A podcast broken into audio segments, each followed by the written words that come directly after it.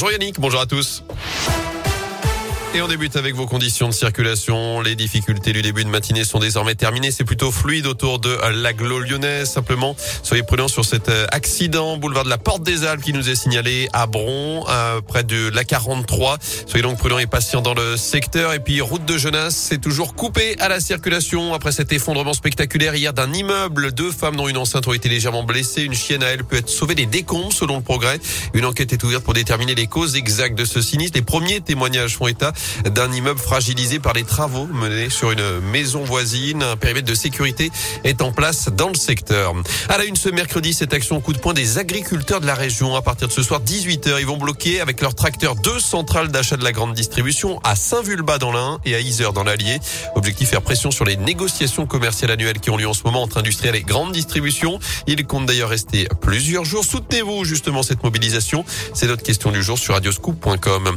Le plafond des tickets maintenu à 38 euros jusqu'à fin juin. C'est ce qu'annonce ce matin Bruno Le Maire, le ministre de l'économie sur BFM TV. Vous pourrez encore les utiliser le week-end et les jours fériés. Mesure qui devait se terminer lundi prochain, mais qui est prolongée pour la troisième fois pour soutenir l'hôtellerie et la restauration.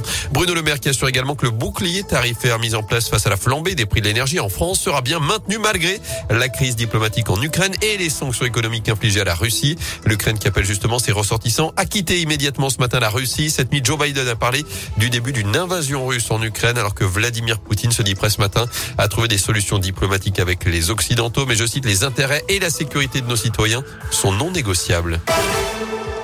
Dans l'actu également, ils sont désormais 7 sur la ligne de départ. 7 candidats à avoir réuni leurs 500 parrainages pour la prochaine présidentielle. Yannick Jadot, Valérie Pécresse, Emmanuel Macron, Anne Hidalgo, Fabien Roussel, Jean Lassalle et Nathalie Arthaud. Jean-Luc Mélenchon et Nicolas Dupont-Aignan sont proches du but. Marine Le Pen et Éric Zemmour, eux, sont plus loin avec moins de 400 parrainages. Ils ont jusqu'au vendredi 4 mars pour les réunir. Et comme vous, pour vous inscrire sur les listes électorales en mairie. Si vous le faites en ligne, c'est jusqu'à mercredi prochain. En bref, elle avait renversé trois piétons au bord d'une route de la région. Une conductrice de 28 ans a été condamnée hier à un an de prison six mois avec sursis. Elle aménagé sous bracelet électronique.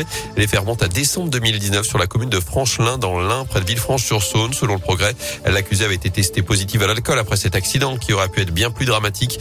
Il avait tout de même provoqué plusieurs fractures aux différentes victimes. Du sport du basket à suivre aujourd'hui, les filles de Lasvel sont en Pologne pour défier Lublin à partir de 18h en huitième de finale aller d'Eurocoupe. Le retour ce sera mercredi prochain à Mado Bonnet.